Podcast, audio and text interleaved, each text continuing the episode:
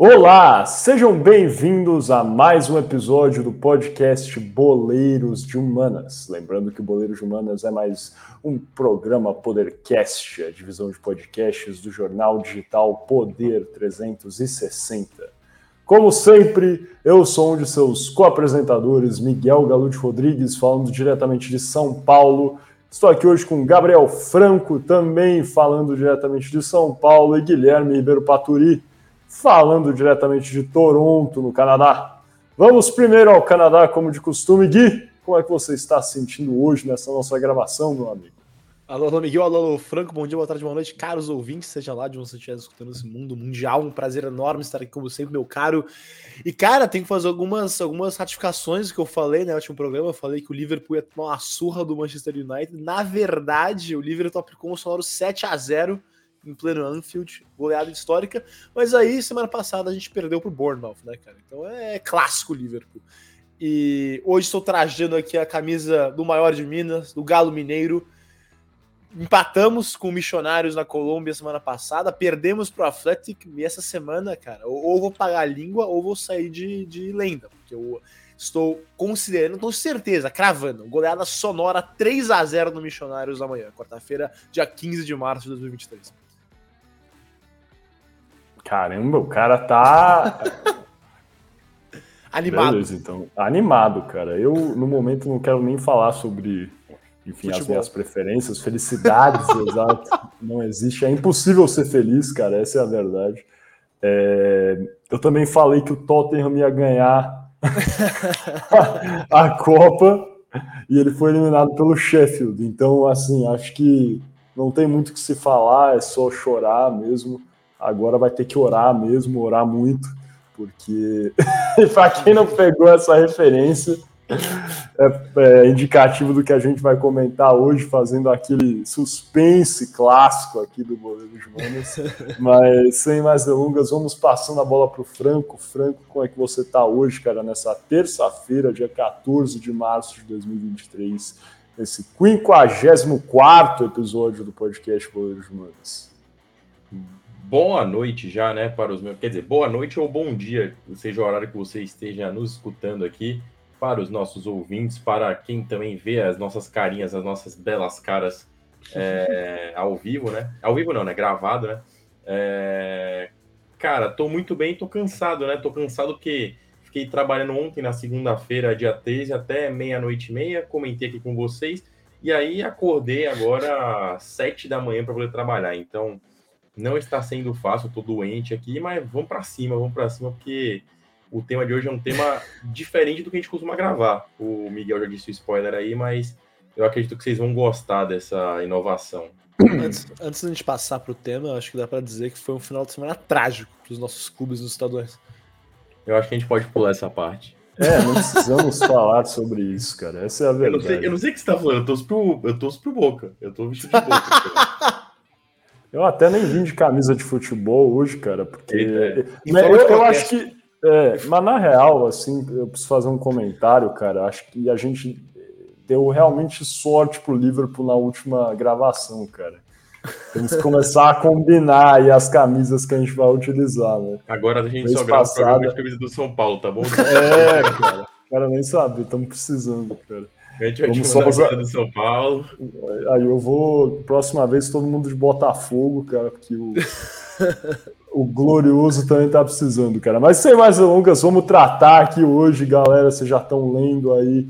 A gente vai tratar do caso envolvendo os ex-jogadores do Palmeiras, no caso, né? O Gustavo Scarpa, o William e o Mike, que são os, enfim, pivôs aí desse enfim, suposto golpe milionário envolvendo criptomoedas, uma empresa investigada aí, que foi matéria é, de telejornais ao longo do final de semana e agora no começo da semana também. Está dando muita conversa nas redes sociais, é post de um lado explicando o que aconteceu, no caso William Bigode, agora atacante do Fluminense, falando que também foi lesado pela empresa que não está envolvido em qualquer esquema, é, com Gustavo Scarpa também até fazendo esse comentário irônico que eu repliquei aqui, que ele estava precisando orar bastante, porque isso é uma das ligações que vazou aí desse, desse caso é justamente com o primeiro jogador, o William, mencionando isso, pedindo né, paciência ao Gustavo Scarpa, agora atualmente no Nottingham Forest,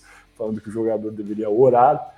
Mas a gente vai tratar desse caso assim bastante hoje, vamos entender o que aconteceu aí na situação, quem são os principais é, players dessa é, situação e também é, compreender o que são esquemas no geral, né? E a gente está aqui é sempre importante dizer que essa negociação, a negociação, perdão, essa investigação é, está ocorrendo, então é, acho que é importante até a gente falar para nos proteger aqui, galera, que é, vamos só fazer um breve relato do que são os fatos até o momento, vão acompanhar isso de perto ao longo das próximas semanas, às vezes até comentar é, com você de forma recorrente quais são as próximas, assim, os próximos capítulos dessa história bastante cabeluda, mas sempre lembrar que até o momento são acusações, né? Por isso que eu até mencionei suposto golpe milionário, que essa é a acusação aqui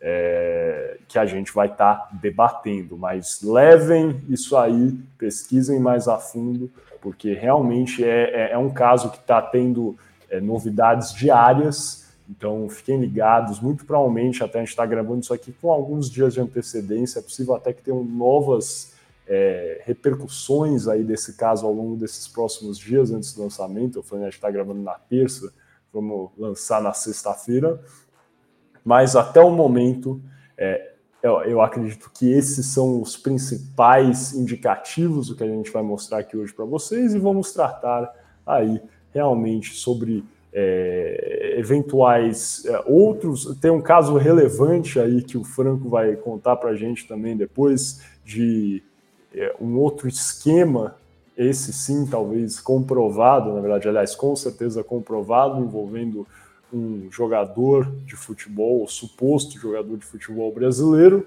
e vamos buscar aí esse entendimento maior sobre toda essa situação, o que foi né, esse, é, esse esquema, é, suposto esquema de pirâmide aí envolvendo esses jogadores do Palmeiras e tudo que está relacionado a esse caso.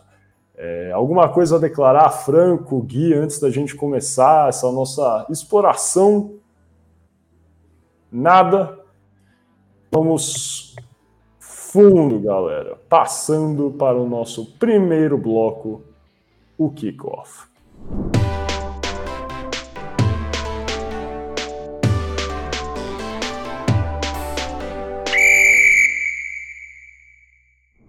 Olá, sejam bem-vindos novamente a mais um episódio do podcast Boleiros de Humanas. Lembrando que Boleiros de Humanas é um programa Podercast, a divisão de podcasts do jornal digital Poder 360.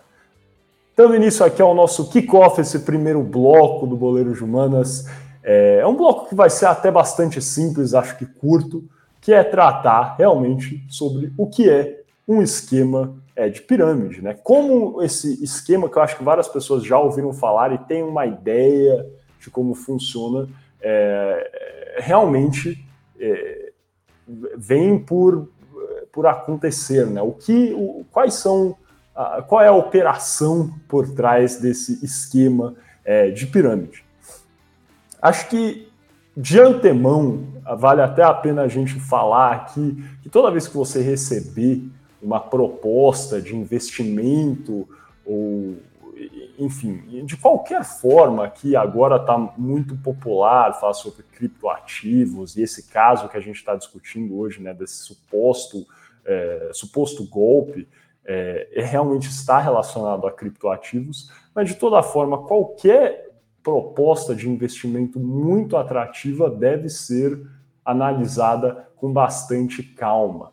Como a gente vai ver mais adiante, o Gui vai contar mais sobre o caso é, fático em si, o, a, a, proposta feita, né, a promessa feita de retorno era de 5% ao mês. Né, um, e, e, realmente, se vocês forem parar para pensar, 5% do valor investido por mês Absurdo, é, uma, é uma taxa altíssima, exatamente, que não existe.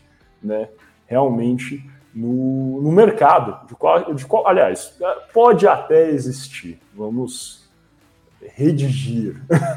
Mas é muito raro, muito, muito raro, mesmo com ativos, né, ou, ou, ou, investimentos bastante agressivos, sofisticados, que é o termo utilizado pelo mercado, é difícil obter isso, né? Com ações mesmo, são coisas que flutuam bastante e conseguir essa taxa aí meio que retilínea de 5% ao mês, mês após mês, é muito, muito, muito improvável e difícil. Por isso que se você estiver assistindo isso aqui e acender uma luzinha amarela na sua cabeça, está pensando, putz, aquilo que me ofereceram, aquilo que eu acabei de investir, será que foi o melhor investimento? Pausa o vídeo, dá uma olhada lá, baixa o, o termo lá do investimento e se consulte com algum amigo, familiar, de confiança é, sobre o assunto, porque realmente é possível, não estamos falando que é o caso, mas é possível que essas situações, e, e porventura muitas estão relacionadas à internet, redes sociais, é possível que alguma coisa é, seja um esquema fraudulento. Mas, novamente, não são todos. Por favor, pesquisem e leve isso aqui mais como um aviso do que, logicamente, é, uma acusação de qualquer forma. Mas entrando nessa questão, né, o que é esse golpe da pirâmide é, financeira?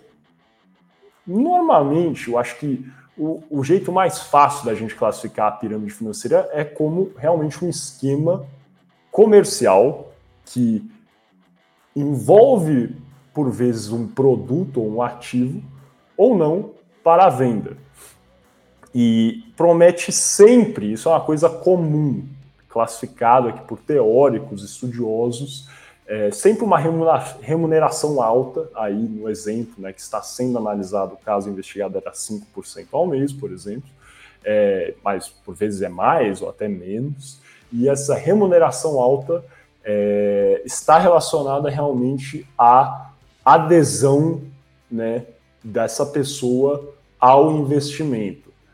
E realmente esses investimentos, por vezes, estão relacionados também à adesão de novos membros. Então, é, a, a, pirâmide é formada efetivamente é, nessa situação, né, no caso. Vamos dizer, para os efeitos de explicação, que eu estou ofertando um produto, uma cripto é Miguel, Miguel Cripto, com um retorno ao mês de 5%.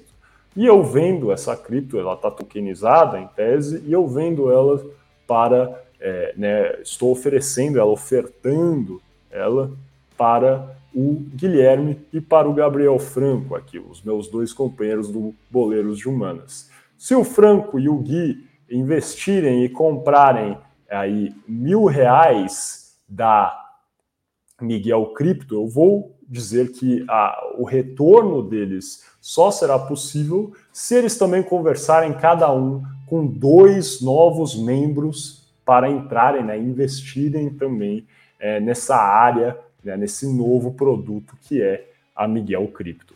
E a pessoa, então, né, no caso o Guilherme e o Franco, pagaram para entrar e fazer parte desse recurso.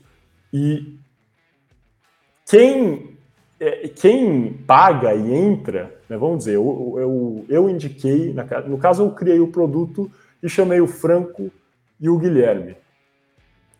Depois o Franco e o Guilherme vão chamar cada um duas pessoas. O dinheiro pago por essas pessoas abaixo do Franco e do Guilherme já serve para duplicar o dinheiro deles. Né? Você vai parar para pensar. Se o Guilherme e o Franco, cada um pagaram mil reais, eles indicam duas pessoas que pagam mil reais, já é um retorno aí para eles né, de duas vezes o investimento deles, vai voltar aí dois mil reais. E com isso a pirâmide vai crescendo e realmente né, a obtenção de lucro nesse começo da pirâmide é semi-garantida, vai. É, ela, ele acontece mesmo, é um, é um lucro rápido, é exponencial, assim.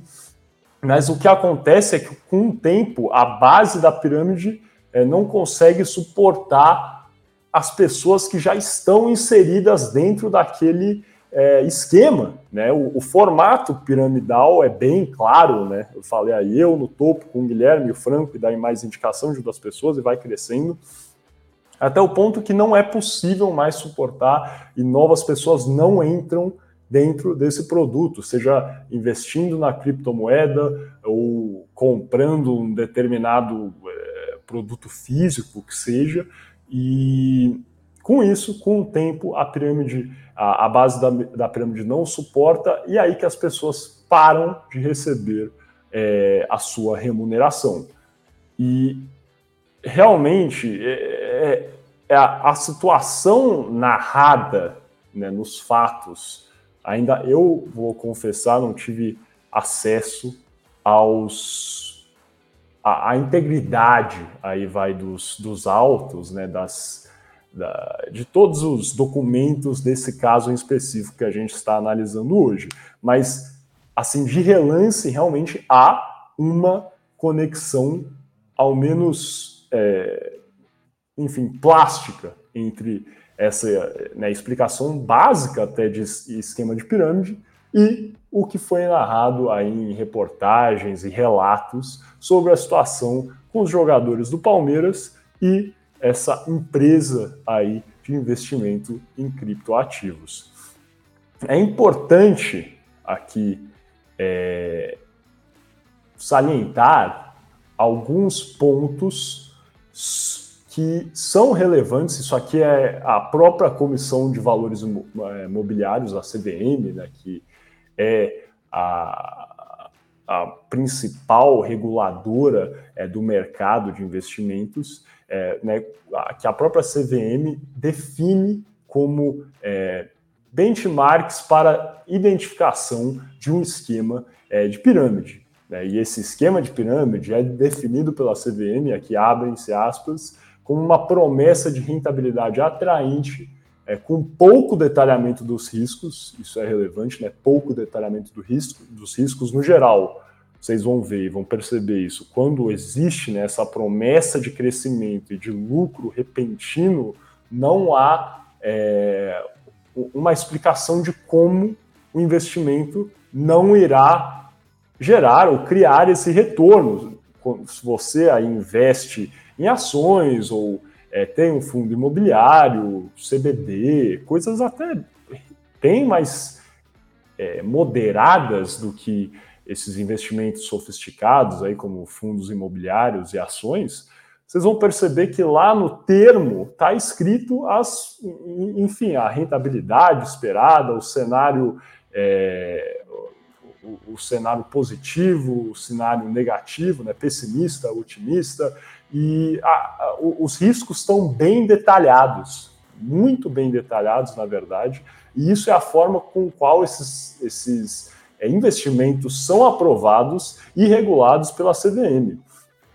E aí, esse esquema de pirâmide, e, e, completando aqui nessa identificação, essa definição da CVM de um esquema de pirâmide, cria o sentido, né, um, uma intenção de que é uma oportunidade que não pode ser perdida. E é efetivamente isso. Acho que as pirâmides financeiras têm é, como maior característica em comum essa promessa de lucros realmente exorbitantes e a retenção de todo o capital investido. Então é impossível perder dinheiro, em tese. E que é, realmente com a indicação de novos clientes, você ganhará mais e mais é, lucro. Então, essa promessa existe e é lastreada aí é, nas pessoas que coordenam esses investimentos, nessas né, pirâmides. E também outra coisa que é muito comum é uma falta de informação básica sobre a empresa que está oferecendo esse serviço ou esse produto. E vocês vão ver isso também é, é uma coisa que está até relacionado ao caso que estamos analisando agora, né, esse suposto esquema, é, onde algumas, alguns documentos e algumas indicações realmente são um pouco turvas sobre a empresa que é, está é, envolvida nesse assunto. E só para finalizar, aqui eu acho que essa explicação de esquema de pirâmide né, é, é básica, é mais para você compreender como é, esse, esse, sistema né, funciona, né, esse esquema funciona. É importante salientar né, que o esquema de pirâmide é considerado crime no Brasil e que é um crime bastante antigo, né, ele foi é, tipificado ou incluído no é, Código Penal é, brasileiro, mediante, na verdade, a Lei é, 1521. Então, desde 1951, mediante a Lei 1551 de 51, é, esse, o, o, crime de pirâmide financeira é, existe é, no Brasil. E é importante também frisar sobre esse crime que todos que participam da pirâmide, sejam aqueles que estão no topo coordenando ou outros que são agregados à pirâmide e recrutam novos integrantes, independentemente se eles tiveram lucro ou prejuízo, estão cometendo um crime. É, é muito importante que isso é, esteja claro aqui para as pessoas que independe se você está ou não é, no topo, ou se você ganha ou não dinheiro com isso. Se você está participando de um esquema desses, você está sim é, cometendo um crime. E para finalizar, né, eu acho que é muito relevante a gente entender essa é a última questão que o esquema de pirâmide não se confunde com o marketing multinível.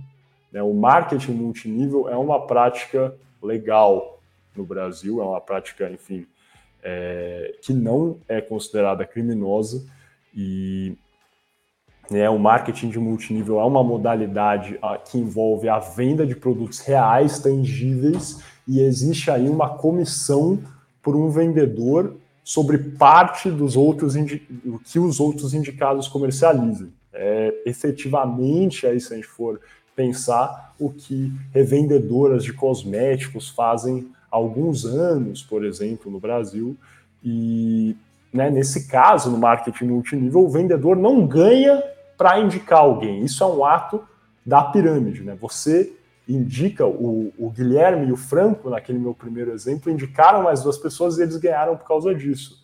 Mas um né, no caso do marketing multinível, um percentual da pessoa que você indicou, né, das vendas feitas por essa pessoa, vai para a pessoa, né, o, o indicador, no caso. Isso é lícito, lícito, é uma prática lícita e é sustentada pela venda dos produtos. Né? Se for parar para pensar, o que sustenta o marketing multinível? O comércio, a venda. Se eu aqui sou um revendedor de cosméticos e eu coloco o Franco e o Guilherme para vender cosméticos também, eu vou receber aí uma porcentagem das vendas dos dois. E o que está sustentando isso é a venda que eles fazem. Se eles não venderem nada, eu não ganho nada. É isso. Não é a adesão deles nesse, é, nessa situação que me traz dinheiro, mas sim a atuação deles como vendedores. Então, só fazendo essa última ressalva para vocês entenderem, acho que ficou claro né, o que é o esquema de pirâmide, até a forma piramidal é nítida nessas situações. E acho que agora, abrindo para o Guilherme, para o Franco, para fazer algum comentário, senão já vamos passar para o próximo bloco para a gente realmente entrar no caso, sem mais delongas, para entender aí quais são as acusações, quais são os principais fatos e o que está sendo falado neste momento sobre esse caso envolvendo os ex-jogadores do Palmeiras. Eu, eu só queria frisar, Miguel, boa, primeiramente, boa explicação. Eu até não tinha alguns pontos bem claros e ficaram bem claros para mim. É, e uma coisa que eu queria muito frisar, meu caro, é essa grande diferença entre o marketing de vários níveis, como é que é? Multi-level marketing em inglês, e e o sistema, bem, financeiro de pirâmide, que eu demorei a entender que eram coisas diferentes, porque o nome é parecido, mas frisando que não são a mesma coisa. O multi-level marketing, como disse bem o Miguel, é legal no Brasil, creio que é legal no Canadá também, mas o esquema de pirâmide financeiro não é. Então é bom deixar isso bem claro. Perfeito. Ótima ressalva, ótima, é, ótimo comentário, cara. Eu acho que é sempre relevante a gente lembrar. É isso. O marketing multinível, o que está sendo é, discutido é a venda, né, a comercialização de um produto. É, isso que está sustentando nessa é, esse sistema, eu acho que é o melhor é, termo para definir o marketing multinível, que depende efetivamente da comercialização ou não desse produto, não do mero ato de incluir as pessoas no sistema. Isso sim, né, se o lucro está relacionado à inclusão das pessoas por si só, aí sim é categorizado como uma pirâmide e é uma prática ilícita. Franco? Eu queria só fazer um comentário também, que é muito comum a gente ver as pessoas falando, principalmente nessa questão de, de nessas questões de revendedora, né? É, qual é a principal diferença? A revendedora ela também é um canal de venda dentro da dentro do dentro do fluxo do comércio, né? Você tem a produtora, você tem o canal de venda e você tem o, o consumidor final. Esse intermediário na cadeia, que pode ser uma loja ou pode ser uma pessoa física que participa por meio de um, de um meio de indicação, ele tem muito mais facilidade para poder vender esse produto. Por quê? Porque as lojas e grandes varejos e ou outros meios que são meios com CNPJ, é, eles têm os cálculos deles de ganho sobre investimento ou de cálculos padrões que eles precisam ganhar. Então, no, normalmente, quando você compra com uma pessoa física, você tem um desconto muito mais amigável, né? É, então, aí eu vou levar, aí eu vou levantar um pequeno exercício do que acontece muito no, no esquema de pirâmide, né? O, no marketing multinível, que se aproxima um pouco mais do, do esquema de pirâmide, que nem se falou, marketing multinível é uma prática que acontece no país ainda, é, não é uma prática que caiu como ilegal, mas é uma prática que se, que se aproxima muito ao esquema de pirâmide. É, às vezes a pessoa ela chega, na, chega no jantar da família, fala: Nossa, eu tô com. Eu tô, tô fazendo muito dinheiro agora que eu comecei a revender cosmético aqui. A pessoa vira e fala: Cara, como assim? É, você, você faz um preço camarada para mim? Faço sim, faço sim. Nada de errado até aí, não tem nenhum problema, porque a pessoa está sendo intermediária na cadeia. Mas aí, se você parar para pensar que é uma pessoa vendendo para uma pessoa da própria família, você está tirando dinheiro da família para poder dar para uma empresa, para poder você ganhar um percentual em cima do, de, um, de uma venda que você fez com um familiar seu. Isso aconteceu inclusive com um amigo meu. Ele estava achando que ele estava ganhando dinheiro é, fazendo revenda de cosméticos quando ele estava revendendo para os pais dele. Então, no caso, ele só onerava a verba da família e ganhava uma mesada de 5% do que ele vendia em cima do que ele realmente revendia de produto só para só o pessoal ficar ligado também, quando surgirem esses papos assim, você já fica com o pé atrás. Porque aí você vai ver, por exemplo, você vai ver que a pessoa está ganhando dinheiro, opa, eu quero entrar nesse negócio aí também, você consegue me indicar? Porque esse é o segundo passo, né? O primeiro passo é a pessoa te faz a proposta, você compra. E o segundo é, você não quer ganhar uma graninha essa também por mês aí? Porque renda fixa tá difícil de viver no Brasil hoje em dia, né? O variável tá compensando muito mais. E aí fiquem espertos, tá bom? é isso, mas é, é, é, efetivamente, né, não, não entrando no mérito, o, o, Franco já entrou, na verdade, sobre a, né, a, o retorno, acho, da, do marketing multinível ou não, mas a, acho que é, essa é a definição né, que a gente tem que ter aqui. Uma é uma prática legal e sem a gente entrar nos escrúpulos se é uma coisa boa ou não para você, e um é uma prática ilegal. Isso é o mais importante da gente saber aqui. Um é ilegal, o outro é legal. Então, vamos fechar aqui por hora, passando para o nosso próximo bloco, Toco em Voe, onde o Guilherme Ribeiro Paturi vai analisar, contar um pouco mais sobre o caso envolvendo os ex-jogadores do Palmeiras.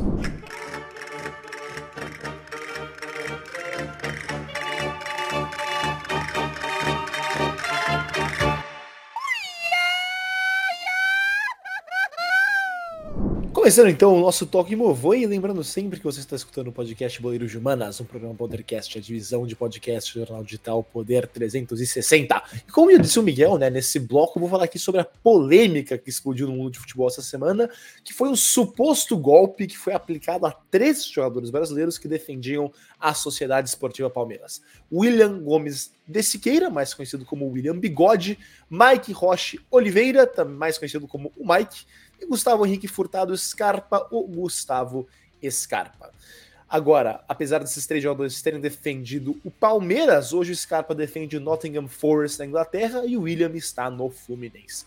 O Mike segue no Palmeiras. Mas entre 2018 e 2021, o trio jogava no Palmeiras e participou de importantes conquistas recentes do clube paulista, né, como a Copa do Brasil de 2020, a Libertadores de 20 e 21 e os brasileiros de 2018 e 2022 justamente né, durante esse tempo da equipe Alviverde, Bigode e Scarpa, em particular, se tornaram grandes amigos. E em 2020, Scarpa, que diga-se de passagem foi eleito craque do Brasileirão do ano passado, investiu 6 milhões de reais em criptomoedas com a empresa Xland.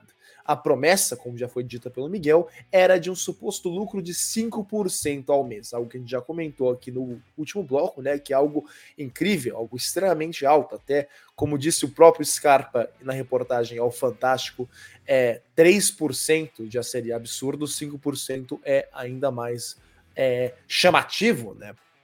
Mas, enfim, dito isso, Scarpa chegou à empresa Xland devido a William Bigode, né? porque o Bigode seria sócio de uma empresa chamada WLJC, Consultoria e Gestão Empresarial, que tinha uma parceria com a Xland para negócios em criptomoedas. Mas, de acordo com o Bigode, ele não tem nada a ver com a Xland, não, tem, não sendo nem dono nem sócio da Xland, sendo somente, então, é, sócio da WLJC, que são, outra vez, entidades separadas.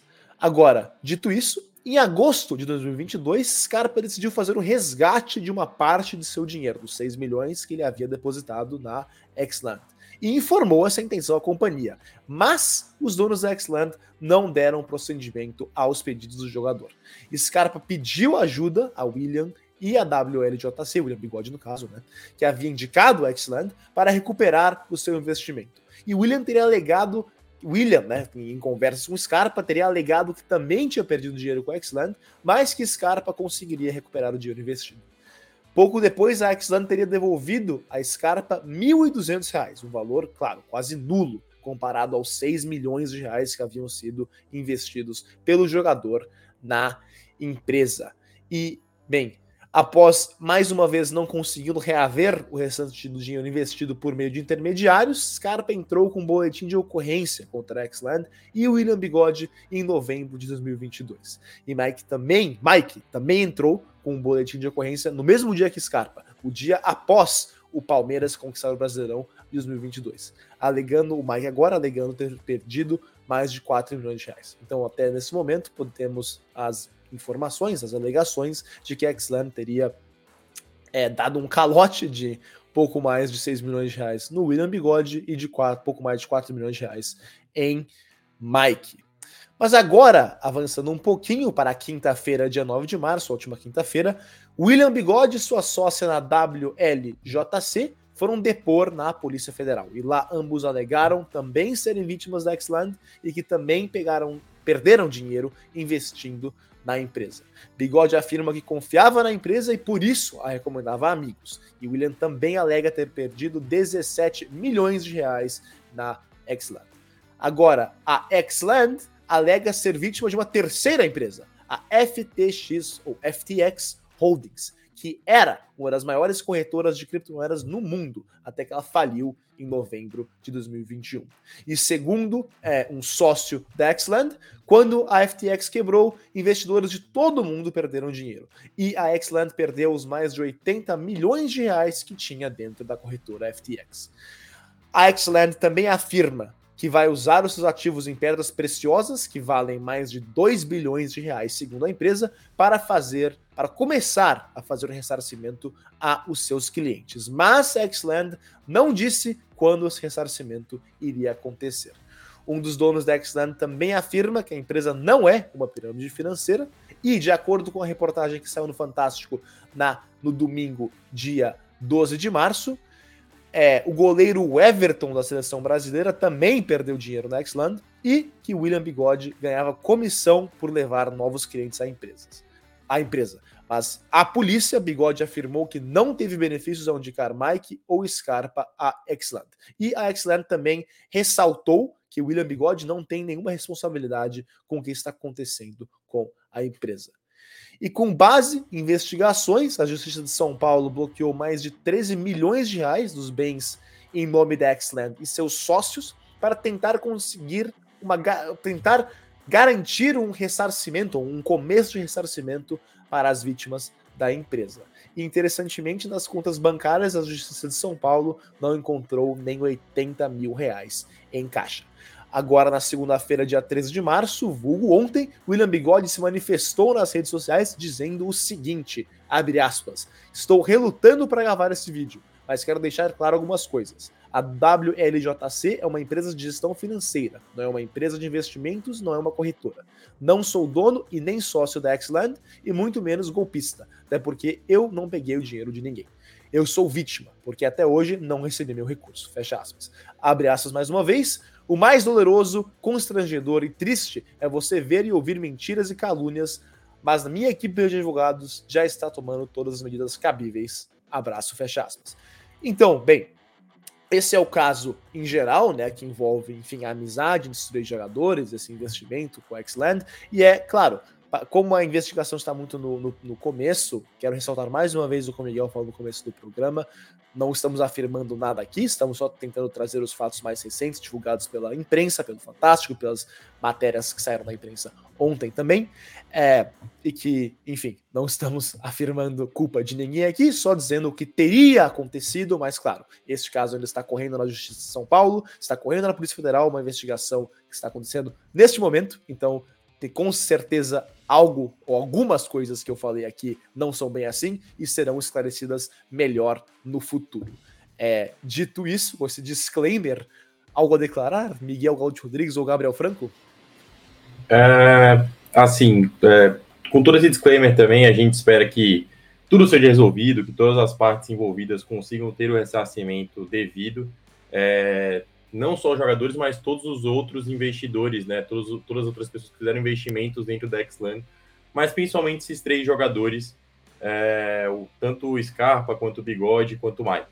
É, mas enfim, dadas as devidas proporções, a gente alertou no primeiro bloco sobre as questões de esquemas piramidais e também os, o, para poder vocês tomarem cuidado com a prática legal dentro do Brasil, que é o marketing multinível.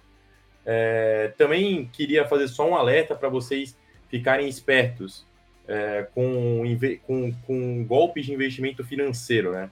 É, que é assim, ao que tudo indica, a empresa vai conseguir justificar e vai conseguir é, ressarcir as pessoas.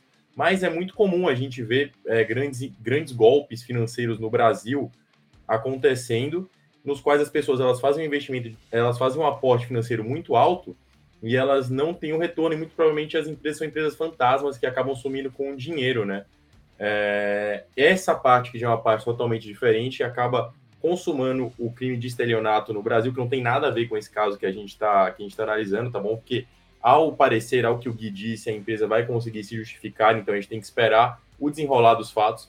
Mas esses crimes financeiros também, eles, eu gostaria de pedir uma atenção especial de vocês, ouvintes, é, queria até citar um que uma pessoa sofreu recentemente, que ficou muito famoso no final do ano passado, que foi o caso da estudante de medicina da USP, que acabou utilizando um pouco do dinheiro da verba de comissão de formatura para fazer um investimento em uma empresa fantasma, aparentemente aplicou um golpe nela, que foi o que foi dito em reportagem, são os fatos da reportagem. Então, fiquem espertos em relação a esses crimes de, de, é, de mercado financeiro, que você investindo uma grana alta vai ter um alto retorno muito rápido que nem a gente comentou nisso, 5% é um retorno muito alto é, em cima dos investimentos, 5% mensal. Pensa, pensa, por exemplo, no caso do Scarpa, se ele investiu 6 milhões de reais, ele ia ter um retorno mensal de 200 mil reais por mês. Então, é... Não, desculpa, de 300 mil reais por mês.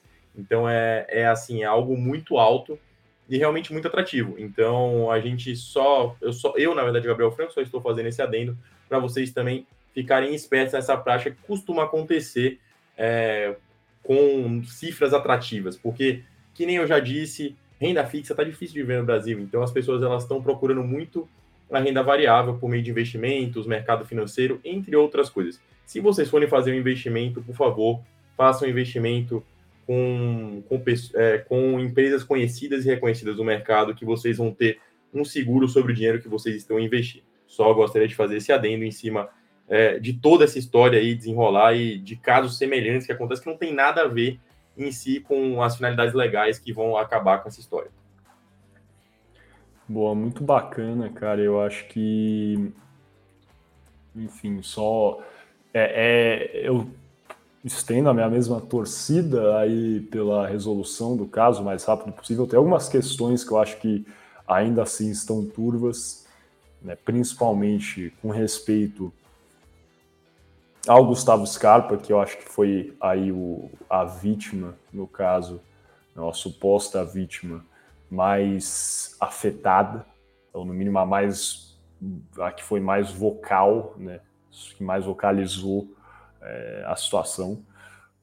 Ele recontou né, que teria desconfiado da empresa após não obter os, os retornos prometidos, que tentou fazer um saque da plataforma, que foi assim né, que começou, desencadeou realmente todo esse litígio com respeito a esse suposto esquema.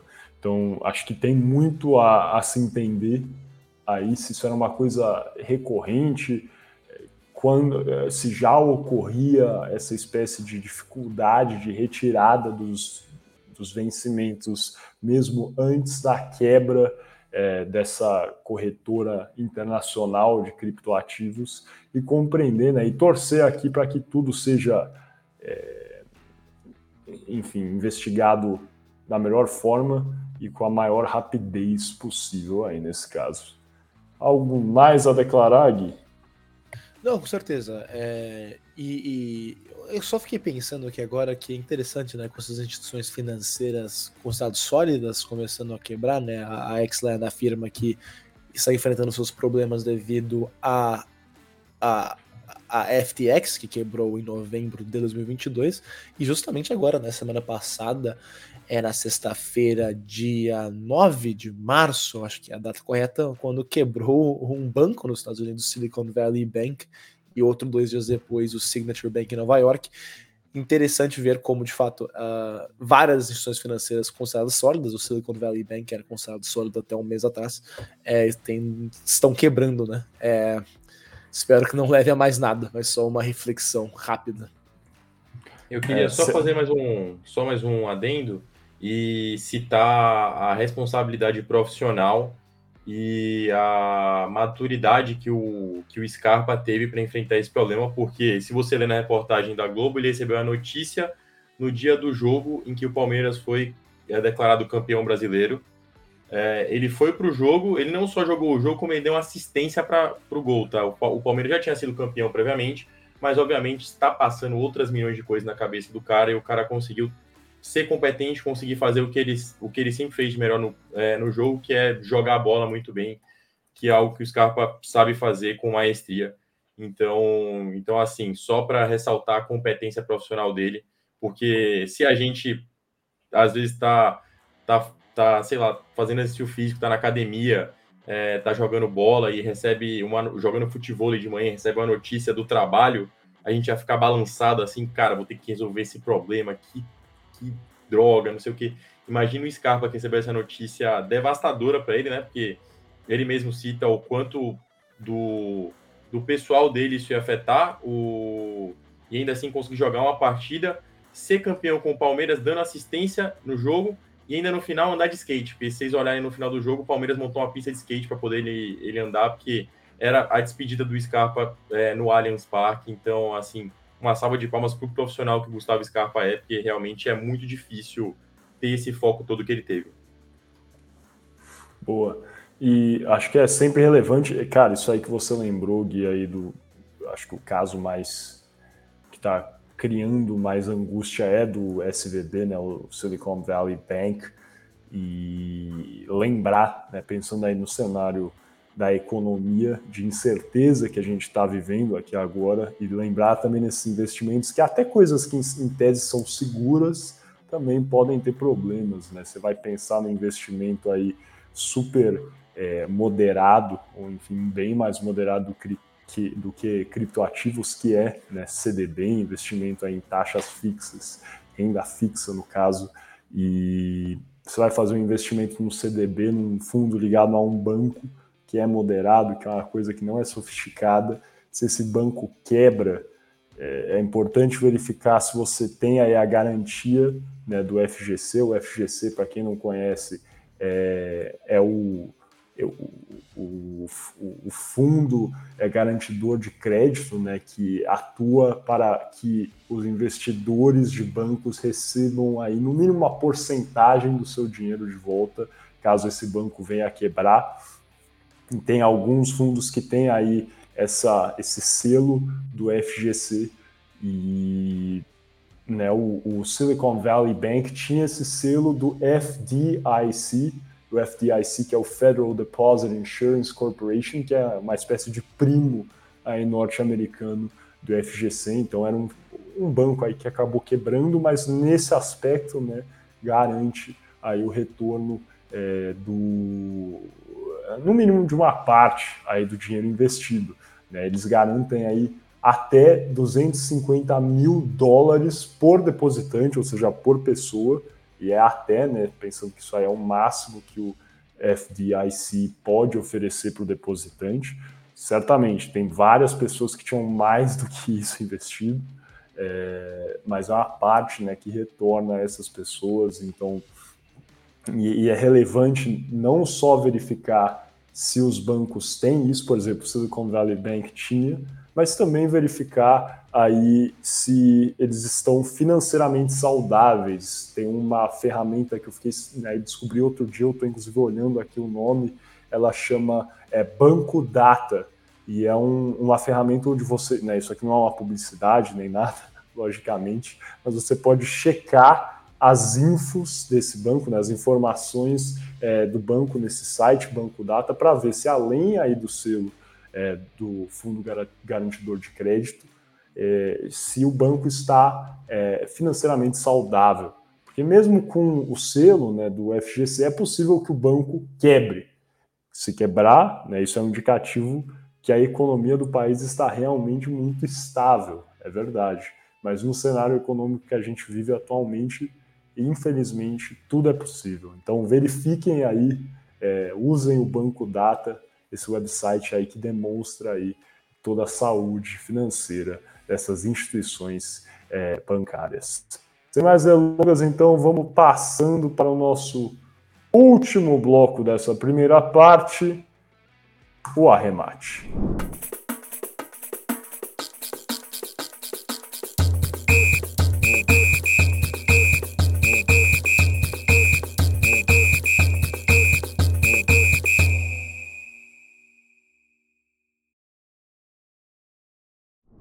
Sejam bem-vindos ao Arremate, eu sou o Gabriel Franco e hoje eu vou contar de um caso meio curioso que aconteceu no futebol, né? Para poder dar uma aliviada na atenção, porque estamos falando sobre assuntos sérios, sobre assuntos que a gente espera que tenham resoluções positivas para todos os lados.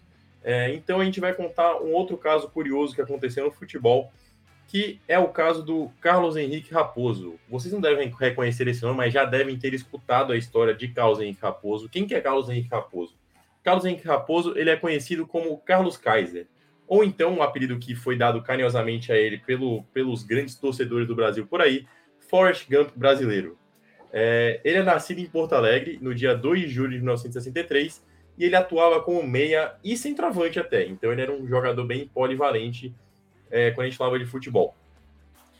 Mas enfim, o que, que quem era Carlos Kaiser? Carlos Kaiser era um futebolista que não tinha as habilidades necessárias que um futebolista profissional precisava. Ele teve uma carreira de jogador profissional por mais de 20 anos e ele conseguiu jogar em diversos clubes brasileiros. Aí eu vou citar aqui os clubes brasileiros que ele jogou, que são Botafogo, Flamengo, Bangu, Fluminense, Vasco da Gama América. E também jogou no exterior. Ele jogou no Puebla, do México, no El Paso Patriots, dos Estados Unidos da América, no Lauretânio de Portugal, no Gaslec Ajaccio da França. E é, ele fez parte dos elencos, mesmo sem ter jogado partidas oficiais na maioria desses times. É, por estes fatos, Carlos ganhou a alcunha de o maior malandro do futebol mundial e passou a aparecer em vários programas. Posso até citar aqui, ele apareceu no programa do Jô, dando entrevista falando sobre o que foi a carreira dele é, e como que ele jogava nesses clubes. Segundo o próprio Carlos, o apelido Kaiser foi dado por conta da semelhança com o alemão Franz Beckenbauer, sim, um dos maiores futebolistas de todos os tempos, que era conhecido como Kaiser, que se você for traduzir para a língua portuguesa do alemão, você traduz como imperador, é, por conta de sua habilidade com a bola. Então, por conta da habilidade do Carlos Kaiser com a bola, ele tinha esse apelido de Carlos Kaiser, que era imperador. É, mas, de acordo com o documentário sobre a vida dele, que eu vou falar mais à frente que aconteceu, é, dizem que Carlos ganhou esse apelido não por conta da semelhança com Franz Beckenbauer, que aí já começa a ser, a ser um desencontro de história, mas sim por sua semelhança com a garrafa de cerveja Kaiser. Então, por isso ele era chamado de Carlos Kaiser. Acabei vocês a identificarem ou, des, ou decidirem qual que é a melhor história para poder vocês acreditarem. É, a história dele começou a ganhar mais destaque em 2011, quando, quando é, num domingo de manhã, um esporte espetacular, é, foi exibida uma matéria que contava alguns detalhes de como que ele jogou por todos os clubes que eu citei para vocês é, nos 20 anos de carreira que ele teve. É, e aí, nessa matéria, não só nessa matéria, mas em outras matérias, ele explicou um pouquinho como que, com, como que ele conseguiu jogar em todos esses clubes. É, eu acho que vale ressaltar que ele era um cara que ele tinha uma forma física de invejar, assim, a maioria dos atletas profissionais. É, mas ele não tinha habilidade necessária. Então, às vezes, um jogador que não tinha uma forma física tão boa quanto ele tinha mais habilidade que ele. Mas, enfim, ele conseguia dar essa ludibriadinha, é, passando a, a impressão que ele era um jogador atlético. É, ele, ele consistia em assinar um contrato curto e declarar que ele não estava em forma física. Então, o que acontecia? Ele tinha um contrato de, seis a 3, de 3 a 6 meses e as primeiras semanas dele seriam em tratamento físico. Então, ele ia recuperar a forma física para poder depois ele, ele conseguir se jogar com o condicionamento físico ideal.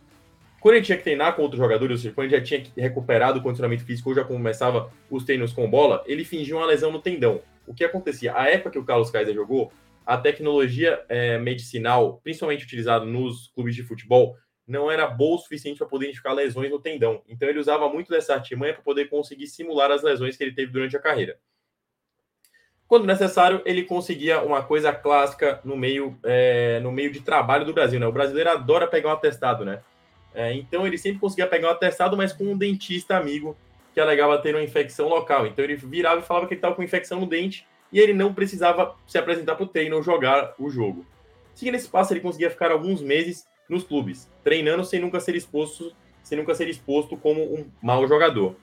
É, outra, outra, outra ação que ele costumava fazer era ter amizade com amigos jornalistas e assim eles escreviam manchetes e matérias sobre o Carlos Kaiser. É, e eles conseguiam o deixar em evidência. Isso acontece até hoje, tá? É, no meio do futebol, a gente sabe é, que muitas vezes empresários pagam para notícias serem implantadas de transferências. Então, eu acredito que era uma prática até comum nos tempos antigos, mas que ele utilizava para poder ficar sempre em evidência. Eu peço até para vocês procurarem sobre as manchetes que Carlos Kaiser tinha. Tem umas são sensacionais que falam que ele era um grande artilheiro, é, no, dos clubes cariocas. Então, pesquisem. É, inclusive, tem uma que foi dada em um artigo de jornal que relatava que ele teve um grande momento no Puebla, do México, e que por isso ele foi convidado para se tornar um cidadão mexicano para jogar pela seleção. É, além disso, ele usava telefone, telefones móveis de brinquedo, é, caros incomuns na época, para poder criar conversas falsas em língua estrangeira, rejeitando ofertas inexistentes e criando uma imagem de si mesmo como um cara é, valioso no mercado e muito procurado. Tem outra tática que acontecia também, que ele mesmo relatou que ele fazia, que era quando ele precisava realmente treinar. Então, tipo assim, cara, não deu certo o atestado, não deu certo é, a lesão, tô precisando treinar. O que é que fazia? Ele era um cara alto, né? Que eu falei pra vocês, ele tinha uma força física é, admirável e era um jogador alto também. Então ele sempre pedia a bola no alto, porque ele jogava de centroavante, conforme eu falei para vocês. Então, o que, que ele disse? Eu vou aqui transcrever a frase do Carlos Kaiser. Eu mandava alguém levantar a bola para mim e errava a bola. Aí sentia a posterior da coxa, ficava 20 dias no departamento médico. Não tinha ressonância magnética na época. E quando a coisa ficava pesada para o meu lado, tinha um dentista amigo meu que dava o atestado é, de que era foco dentário e assim ia levando, explica Kaiser. É, mas enfim, tem que ter uma prova que o, que o Carlos Kaiser ele realmente passou por, por todos os clubes cariocas e essa prova está nos relatos de alguns futebolistas, como Renato Gaúcho, Ricardo Rocha, Bebeto e o Capita. O Capita, inclusive, jogou com, com, com o Kaiser e falou sobre ele. Segundo a UOL, o Carlos, o Carlos Kaiser, aí, respondendo a pergunta que o Miguel fez em off aqui para mim, jogou 12 partidas oficiais pelo América, pelo América do Rio de Janeiro e uma partida oficial pelo Bangu. E aqui eu vou citar algumas passagens de alguns companheiros dele também. É, eu vou citar apenas no final quem está falando, tá bom? Para poder dar um ar mais de suspense, já que a gente não consegue dar o suspense inicial no episódio, né? É, vamos lá. É um amigo nosso, uma ótima pessoa, um ser humano extraordinário, mas não jogava nem baralho. O problema dele era a bola.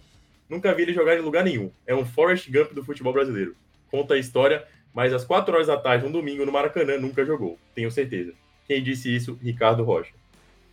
Sei que ele era um inimigo da bola. A parte física era com ele. No coletivo, ele combinava com o colega. Na primeira jogada me acerta porque eu tenho que ir para o departamento médico. Corrobora Renato Gaúcho. Sei de história que ele ia pro clube jogar e na hora de entrar em campo para mostrar alguma coisa simulava contusão. Aí não participava, falava que era estiramento e ficava dois a três meses sem treinar. É um 7-1 nato, conta Ricardo Rocha. É, além dessas histórias contadas também, ele tem algumas outras histórias que, que são meio duvidosas né, na, na carreira dele. Uma delas é que ele tem alguns feitos notáveis, mas Carlos Kaiser afirma ter sido campeão do Mundial Interclubes pelo Independiente em 1984. Fato que nunca foi, foi confirmado pela diretoria do clube argentino. O Independiente alegou que havia um jogador com o mesmo nome, porém tratava-se do meio-campista Carlos Henrique, nascido em 1963, que jogou também a Copa América de 91 pela seleção argentina. É, tem uma história também muito curiosa, que é, que é da briga com torcedores do, do Bangu. É, o que aconteceu? O Carlos Andrade, que era presidente do Bangu, obrigou que o técnico colocasse Carlos, que estava no banco, em campo. Ele então arrumou uma briga com o torcedor banguense, tomou o cartão vermelho e não entrou em campo. Pelo menos é essa história que é passada pelo Carlos Kaiser. Só que conforme o levantamento feito pelo jornal Tribuna Expresso, um simples levantamento de informações coloca toda essa história daí é, num cenário duvidoso. É, o que, que o jornal Tribuna falou? É, que Carlos alega que essa briga ocorreu em um jogo em que o Bangu estava perdendo por 2 a 0 para o Curitiba. Durante toda a década de 80, somente uma vez o Curitiba abriu vantagem de dois gols, que foi na Libertadores de 1986. O problema é que o jogo foi no Paraná e não em Bangu, como como o Kaiser contou. É, além disso, a história afirma que quem treinava o, o Bangu era o Moisés, que era um técnico amigo de Kaiser, que treinou o clube de 1983 a 1986. Ele, inclusive, foi o responsável por trazer Kaiser para o Bangu. Porém, esse técnico já havia, já havia sido demitido na equipe neste jogo, e esse jogo, na verdade, o Bangu foi comandado por Paulo César Carpegiani, e não há relato de qualquer transtorno ou expulsão no duelo. Então, assim, é outra história dúbia que a gente é, não sabe realmente o que aconteceu. E também tem a passagem dele pelo futebol francês, no qual, no documentário Kaiser, The Greatest Footballer Never to Have Played Football, é, induz também a entender que isso não aconteceu. É, em novembro de 2015, Carlos Kaiser assinou um contrato de exclusividade com a empresa de produção do Reino Unido, a Nods and Voices é, Entertainment Limited, que foi incorporadora, que foi incorporada oficial, é, especialmente para contar, contar a sua história em todos os formatos de mídia. Em 2018, a sua história virou um documentário dirigido pelo britânico Lewis Miles, intitulado de Kaiser, The Greatest Footballer Never to Have Played Football. E ainda sem tradução para português, então vocês conseguem ver esse documentário apenas em inglês. É, Miles contou que a ideia do filme surgiu após ter, ter vindo para o Brasil participar da Copa de 2014 e conversar com o jornalista Tim Vickey, correspondente da BBC no Brasil à época. É, então, assim, a gente encerra um pouquinho a história de Kaiser. Ele conta que todo o cenário que aconteceu, uma, uma história diferente do comum, mas que também conta sobre é, um pouquinho de como que o Kaiser conseguiu enganar alguns clubes do futebol brasileiro com com, com a sua habilidade, que, segundo os relatos de seus ex-companheiros de equipe, nunca existiu, e assim ter passagem pelos quatro grandes do Rio, fora isso, pelo América e pelo Bangu, que eram dois times que na década de 80 é, ainda eram fortes no, no, no cenário do futebol brasileiro, e conseguiu também jogar fora do país, e além disso, ter um documentário feito por uma, por uma empresa estrangeira sobre ele, e um documentário que é sobre um atleta brasileiro que não tem tradução para, para o português de tão interessante que ele é. Então, assim, eu queria, eu queria saber se o Gui ou se o Miguel tem algum comentário extra a fazer sobre essa história. Eu diria engraçada até, mas é uma história sobre a carreira do Carlos Kaiser, que hoje em dia diz que, que se arrepende muito de ter feito isso antigamente é, e que queria, gostaria de ter se esforçado mais como jogador de futebol, porque ele acha que ele poderia realmente ser um dos grandes nomes do futebol brasileiro à época.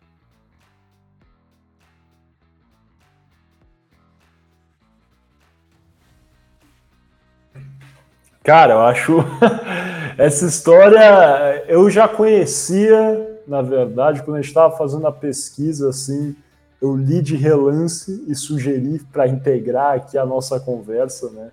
Acho que é uma história curiosa, interessante aí de, enfim, no mínimo o uso aí né, até admitido pelo próprio Carlos Kaiser da sua inteligência ou malandragem, no caso, para ter uma carreira em diversos clubes sem entrar em campo, ou entrar pouquíssimas vezes em campo. Eu acho engraçado isso, cara. Não tem nada a ver com o Carlos Kaiser, mas me lembrou de um caso.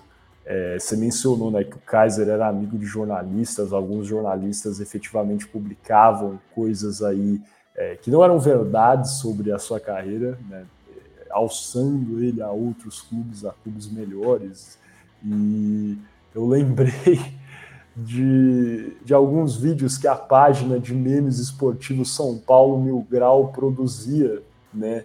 Jogando aí o jogador Douglas, lateral Douglas, como um grande futebolista. Não estou falando que ele é ruim aqui, né? E nem que ele não tenha técnica, mas né, eles posicionavam o Douglas como o melhor jogador do mundo, faziam montagens dele recebendo bola de ouro, é, iam em é, pesquisas, né, enquetes de torcedores e colocavam Douglas, né, faziam mutirões para ele ser o melhor jogador, enfim. E a verdade é que o Douglas, por mais que não fosse o melhor jogador do São Paulo, não sei, né? Aí depende se vai considerar ele um destaque ou não. Isso é subjetivo, mas não é, é era longe de ser uma unanimidade na torcida foi comprado pelo Barcelona, simplesmente, e foi campeão da Champions League. então eu não estou dizendo que a atuação do São Paulo Mil Grau teve aí uma, um impacto direto, mas eu acredito que possa ter ajudado sim. eu ia justamente dizer isso. Eu, eu, eu considero que o São Paulo Mil Grau foi responsável por uma parte considerável pela contratação do Douglas pelo Barcelona. E, e para quem não sabia, eu até não sabia dizer agora, o Douglas ficou bastante tempo no Barcelona, na verdade, foi emprestado, claro, algumas vezes, mas ficou é, de 2014 a 19 no Barcelona. Então não foi pouca coisa, tá? O Douglas marcou época no clube catalão.